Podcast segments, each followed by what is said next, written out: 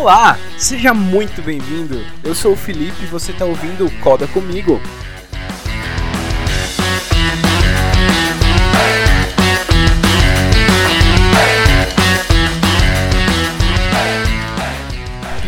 Muita enrolação, vamos começar o episódio de hoje. Eu entrevistei um desenvolvedor que tem uma iniciativa muito massa para quem está começando em Flutter. E antes de começar, um pequeno aviso: se você tem alguma sugestão, alguma crítica, alguma dúvida ou algum material para compartilhar conosco, manda um e-mail pra gente, que é codacomigo@gmail.com ou segue a gente lá no Twitter, que é codacomigo. Um abraço e vamos pro episódio.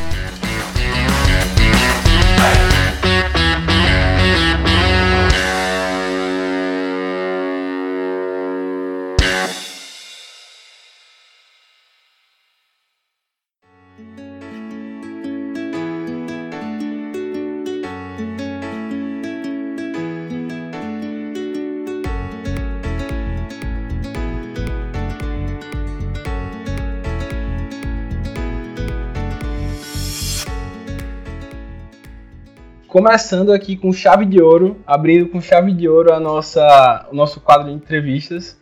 É, com muito, muito orgulho eu vou trazer um convidado ilustre. Vamos lá. As primeiras três perguntas. Qual o seu nome, que idade, o que é que você faz? Opa, beleza, Felipe? Valeu aí pela introdução, obrigado pela, pelas palavras. E bom, eu sou o Rubens, tenho agora estou com 32 anos, e eu trabalho na infraestrutura de TI do Banco do Brasil. Lá eu trabalho com banco de dados mainframe. É um pouquinho diferente do que a gente vai falar hoje, mas é isso. Legal, legal. Não sei se você já deu uma olhada, mas o Coda Comigo ele é uma iniciativa para a gente compartilhar as dores do, do, dos desenvolvedores, né? principalmente dos iniciantes, né? falar das dificuldades e, e também dos desafios. Né? É... Sim. Me fala um pouco aí da tua jornada como desenvolvedor, como é que tu começou é, até chegar agora nesse ponto. Cara, eu comecei como técnico de informática numa, numa empresa de TI daqui de Brasília. Eu comecei lá como estagiário quando eu tinha 16 anos. Uhum. E aí, quando eu fiz 18, eu comecei uma faculdade de ciência da computação e fiquei um ano fazendo faculdade de ciência da computação. E nisso, como eu já estava lá dentro, né, trabalhava, tinha contato com as equipes de desenvolvimento, análise de requisitos e tudo mais, algumas pessoas já já me conheciam e gostavam do trabalho que eu fazia como técnico de informática. Bacana. E aí, na fábrica de software dessa empresa, ela passou por uma reestruturação e eles estavam precisando de gente nova. E um dos gerentes lá pegou e me convidou me chamou para bater um papo e quando eu falei para ele que eu estava fazendo faculdade, ele acabou ficando bem empolgado porque eu era um dos poucos técnicos que naquela época que estavam fazendo faculdade e tudo, e aí ele acabou ficando empolgado e perguntou se eu tinha interesse. Perguntou qual que era que eu gostava, eu falei que era programação e ele falou: "Olha, é, você tem interesse de vir para cá, mas não é como programação, é como testador. A gente precisa uhum. aqui estar tá montando uma equipe nova e tal, então a vaga inicial é testador, mas nada te impede depois de você ir para a equipe de desenvolvimento. Falei, ah, beleza, só de já tá saindo né, de técnico de informática para ir efetivamente para a área de desenvolvimento, para mim já era um avanço. E aí eu fui. Fiquei uhum. nessa equipe por um pouco mais de seis meses como testador e depois, é, nesse meio tempo, enquanto eu estava fazendo faculdade, eu fiz também um curso de Java, que era o que dominava na época, pelo menos aqui em Brasília. E aí eu comecei a jornada de, na área de programação, também nessa mesma empresa. Um pouco aí, Legal. mais seis meses depois de ser testador. E aí, enfim, aqui em Brasília o mercado ele tem uma particularidade que é assim, ah, como as empresas basicamente sobrevivem, né? O mercado aqui é aquecido por conta dos órgãos públicos, das uhum. licitações e tudo mais. Então, é, a partir do momento que você está no mercado e um outro grande órgão faz uma licitação e eles, a empresa que ganha vai precisar de gente para atender aquele órgão, aquele projeto, aquele contrato, então elas vão atrás né, de, de, de mão de obra qualificada para poder cumprir aquele contrato. E aí, nesse meio, eu fiquei aí quase seis anos, passei por três empresas diferentes, tam, sempre nessa mesma, prestando serviço basicamente, eu prestei serviços para o Banco Central, sempre como ter prestando serviço para esses órgãos e com um programador Java. E aí, em 2012, em, acho que na verdade em 2010, eu comecei a fazer concurso para o Banco do Brasil. Quando foi em 2012, eu fui chamado, eu passei no concurso, aí fui chamado, e em 2013 eu entrei na tecnologia, eu entrei em 2012 no banco, em 2013 eu fui para tecnologia. E tô lá até hoje. Saí, mudei completamente da água para o vinho, né? Porque eu estava acostumado com programação, baixa plataforma Java, e hoje Sim. eu trabalho com mainframe, COBOL, que é um mundo completamente diferente. Então, Muito pra diferente. mim é tudo novo. É, então assim, foi um baque, foi um choque, mas é, foi essa aí a, a minha, o começo da minha, da minha caminhada, como eu fui, como eu fui parar, como eu sim, cheguei sim. né, até agora aqui nesse, nesse estado. Bacana, bacana. Um, do, um dos grandes incentivos para eu fazer o Coda comigo foi voltar a realizar aquele desafio dos 100 dias de código. Eu vi Sim. que você fez também, não foi? Fiz, então. Esse aí foi também, no meu caso, foi uma virada de chave grande, porque eu queria voltar a programar, assim, apesar de não estar mais envolvido diretamente com Java profissionalmente, uhum. eu não deixava de acompanhar. Só que eu não tinha mais aquela vontade de, por exemplo, abrir o Eclipse e ficar brincando, testando, acompanhando as novidades. É, era mais assim, ah, sai alguma notícia mais relevante, você acaba sabendo, né? Ficamos sabendo e tudo mais. Só que eu não uhum. tinha mais vontade realmente de programar, de abrir o Eclipse, criar um projeto, o que quer que seja. E aí eu vi, é, eu também acabei desinstalando do meu celular o, o Instagram, o Facebook e fiquei acompanhando só o Twitter. E comecei a seguir uhum. as pessoas que eram da área de programação, desenvolvimento, especificamente front-end, que era uhum. uma coisa assim, que eu acho que é básica e é fundamental, e eu sou um cara muito ruim. O meu JavaScript, eu acho ele muito fraco, e o meu CSS também eu acho muito fraco. Eu uhum. queria melhorar nisso. E aí, então, eu falei, boa, eu vou começar a seguir essas pessoas, que geralmente elas compartilham coisas boas e tudo mais, é uma forma de eu é, estar consumindo um conteúdo bom dessas pessoas que são referência na área. E aí eu comecei a ver que tinha essa tag aí do 100 dias de código lá proposto pelo, pelo Free Code Camp. E eu vi uhum. que muita gente estava fazendo o, o, o, a trilha do próprio Free Code Camp para para ou, ou, um curso de JavaScript e tudo mais. Eu falava, pô, bacana, legal isso aí.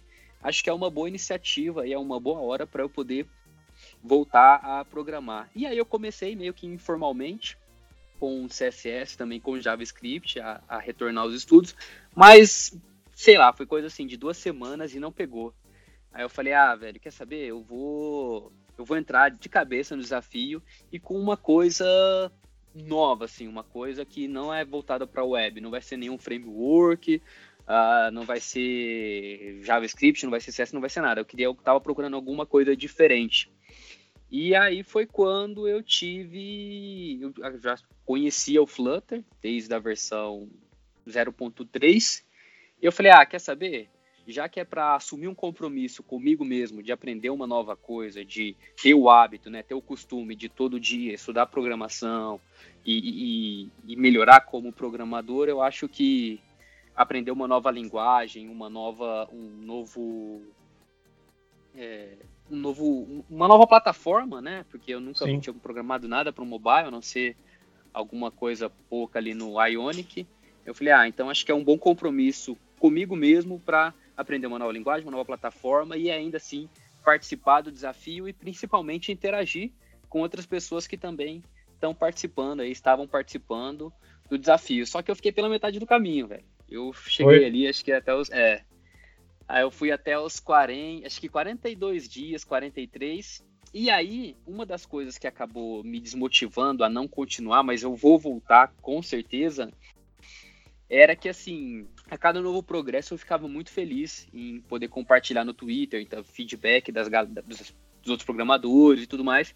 Então, uhum. acabou que chegou um tempo, nesses, depois desses 40 dias, que eu já não tinha, não avançava numa velocidade tão boa para compartilhar alguma coisa nova, uma animação que eu consegui fazer, uma Sim, integração entendi. com Firebase e tudo mais. Eu falei, putz, velho, mas ao contrário de não, não ter concluído o desafio, né, ter feito ali os 100 dias, é, acabou ficando para mim melhor, porque desde então eu não deixei praticamente nenhum dia de estudar o que quer que seja que fosse Flutter, nem de estudar Dart, de acompanhar uh, o GitHub, as coisas que estão acontecendo nesse universo. Então, assim, eu não concluí o desafio até o final, mas é, o efeito colateral dessa não conclusão foi justamente é, querer me aprofundar no framework para ter um progresso tão bom quanto eu tive no começo, me manter tão empolgado, tão motivado em compartilhar aquilo que eu estava conseguindo aprender no começo. Mas eu lembro que, assim, acabei criando né, alguns alguns contatos no, no Twitter, também de outras pessoas que estavam no desafio.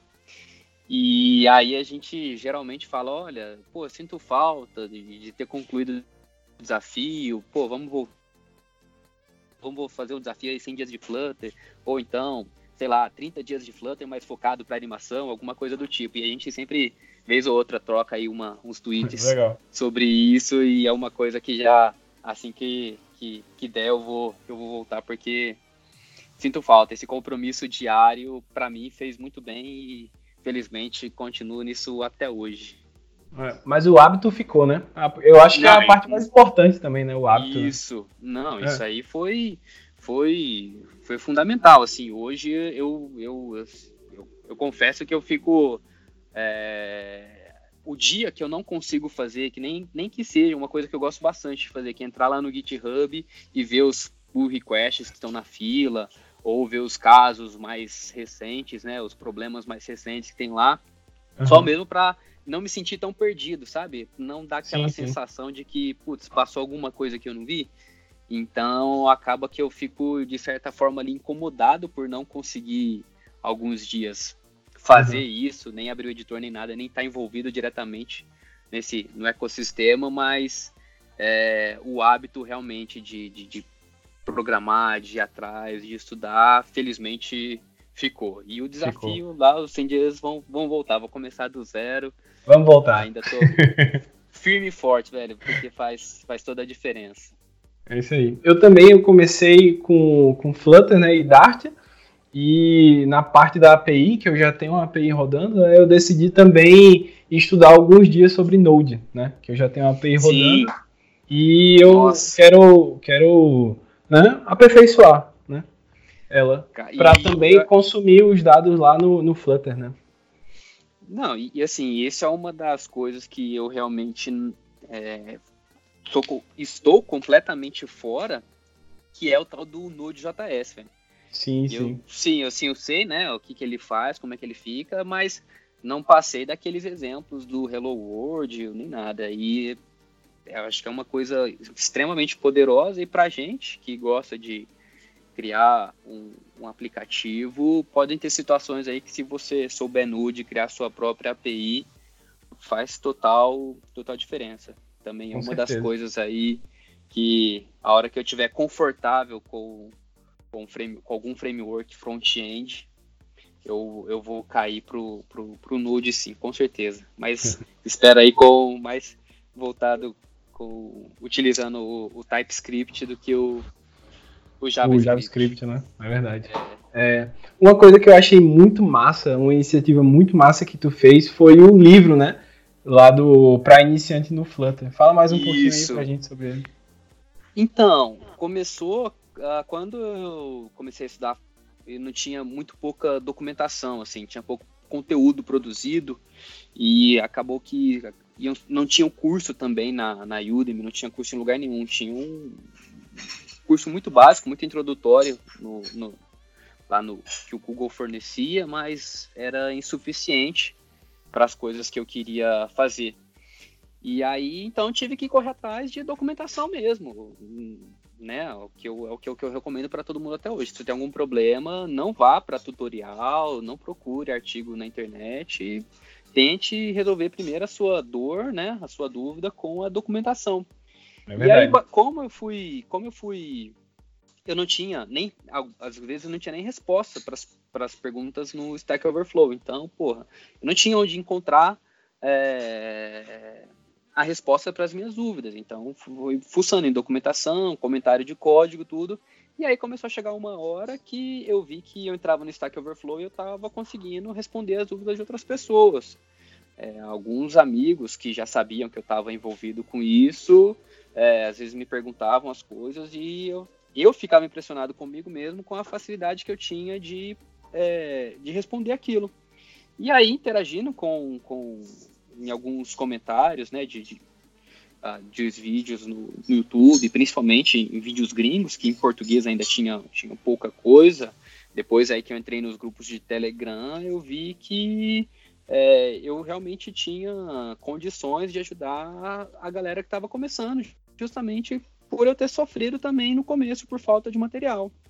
Legal. E aí eu pensei assim, poxa, uma forma de ajudar as pessoas que estão começando agora, que tem pouco ainda material escrito né, em, em português, é uhum. é uma forma de ajudar essas pessoas é, também solidificar o conhecimento que eu tenho, é, começar a reaprender, não, não vou dizer reaprender, mas reforçar aquele conhecimento básico que hoje eu não estudo mais, uma forma de agregar todas essas, todas essas vontades que eu tinha era, enfim, de criar né, o livro em português, que fosse um nome fácil, que fosse um nome atrativo para as pessoas e também, principalmente, é, popularizar o, o, o Flutter, para que as pessoas não precisem ir na documentação direto, não precisem comprar um curso, não precisem ficar se matando, pulando de tutorial em tutorial para tentar escrever os seus primeiros aplicativos, né? Ter uma boa experiência com o com Flutter. Então a iniciativa do livro foi foi essa, tentar fazer uma mescla de tudo e estamos aí trabalhando, né? Toda, todo, todo dia, toda semana eu me dedico um pouquinho para para incluir um, uma nova parte, um novo capítulo ou melhorar alguma coisa que já tem lá. E espero aí que as pessoas possam usar da melhor da melhor maneira possível. Se se aquilo for útil para quem está começando, já vai ser já vai ter valido a pena todo todo todo o esforço colocado ali em cima. Cara, isso foi uma iniciativa muito massa, muito massa, porque é uma contribuição que você dá para a comunidade assim, que, que, realmente faz falta em outras linguagens. Né? Eu tava, eu entrei também há pouco tempo na, na comunidade do Flutter e eu vi que a galera é muito unida, né, velho? É aquela coisa assim, quando é, pelo fato da comunidade ainda ser relativamente pequena comparado com outras com outras linguagens, é, quando você encontra alguém, né, que compartilha da mesma do mesmo gosto que você, daquele mesmo desejo, daquela mesma vontade que você, você tem aquela aquela aquela empolgação, né, de compartilhar, sim, sim. de trocar informação, de falar, pô, eu faço isso, pô, que bacana que você faz aquilo, não sei o que lá. Então, é, o fato ainda, né, de quando você encontra alguém que tem o mesmo interesse que o seu, estando numa comunidade muito pequena, eu acho que acaba ajudando que a gente é, facilitando, na verdade, né, que a gente se autoajude entre os, a própria comunidade vai se é, se auto-ajudando. E é assim que, que acredito que todas as outras comunidades também, também começaram. Sim, verdade. É, a gente está chegando agora no final da entrevista e eu queria que você desse alguma palavra, alguma dica assim, para as pessoas que estão começando agora, é, que já passaram por essas dores que a gente está passando, né, que você já passou há muito tempo. Olha, a primeira coisa que eu recomendo fortemente é sempre e pra, pela documentação do Flutter. Não, sempre que possível, a, a, primeira fonte de consulta, a primeira, o primeiro contato quando você precisar de alguma coisa, é, eu recomendo muito ir pela, pela documentação do Flutter, seja a documentação lá oficial do site ou seja a própria documentação da API. Ela é muito rica, é muito detalhada e se você por acaso bateu naquele ponto da, da documentação e alguma coisa não ficou clara, velho, não hesite em momento algum de abrir um, um, uma, um problema lá no, no, no repositório do Flutter pedindo para os caras esclarecerem e tudo mais, que isso vai ajudar com certeza outras pessoas. E a outra, a outra coisa assim que para mim fez tanta, tanta toda a diferença foi nunca ficar não me contentar com aqueles exemplos de é, contador, né, de, ou Hello World ou o que quer que seja na hora de você começar os seus os seus estudos. Então eu lembro que só para elucidar aqui, quando eu comecei, uma das grandes vontades que as pessoas tinham era fazer a, a integração com Firebase, seja usando o Firestore ou até mesmo a autenticação lá. Uhum. E os exemplos eram extremamente rasos, assim. O cara conseguia, de certa forma, só para prover aquilo, aquela funcionalidade, assim, de maneira muito rasa, sem muito detalhe, basicamente falando, ó, oh, faz isso, faz isso, faz aquilo e pronto, está funcionando. É, se por acaso você que está ouvindo agora e se debater com algum, se deparar, na verdade, com algum desses exemplos, tenta sempre fazer alguma coisa a mais do que aquele tutorial está se propondo. Mesmo não sendo a favor de tutoriais é, explicativos, mas eu sei que algumas vezes eles podem ser úteis, então se você se deparou com um tutorial desses, tenta sempre dar um passo além do que está sendo mostrado ali, porque você com certeza vai, vai, vai surgir alguma nova dúvida, vai surgir alguma nova necessidade, e você vai ter que ir atrás, você vai ter que estudar, vai ter que pesquisar, e isso vai é, com certeza fazer uma diferença para o seu, pro seu aprendizado lá na frente. Então são essas duas dicas aí que eu queria deixar para a galera que está que tá ouvindo. Sempre que possível, consultar direto a documentação oficial do Flutter e quando não for possível, quando você estiver seguindo algum tutorial, sempre faça sempre faça algo a mais do que está tá sendo mostrado ali. Show. Cara, Rubens, eu quero te agradecer. É, foi muito legal fazer essa entrevista contigo. E, pessoal, vou deixar os links, é, o link do livro do, do Rubens na descrição do episódio e também o link da documentação do Flutter. é. Que é super importante, né? É verdade. Rubens, muito obrigado, cara, e até mais. Valeu, cara. Eu que agradeço aí. Obrigado pela oportunidade de trocar uma ideia aí contigo também.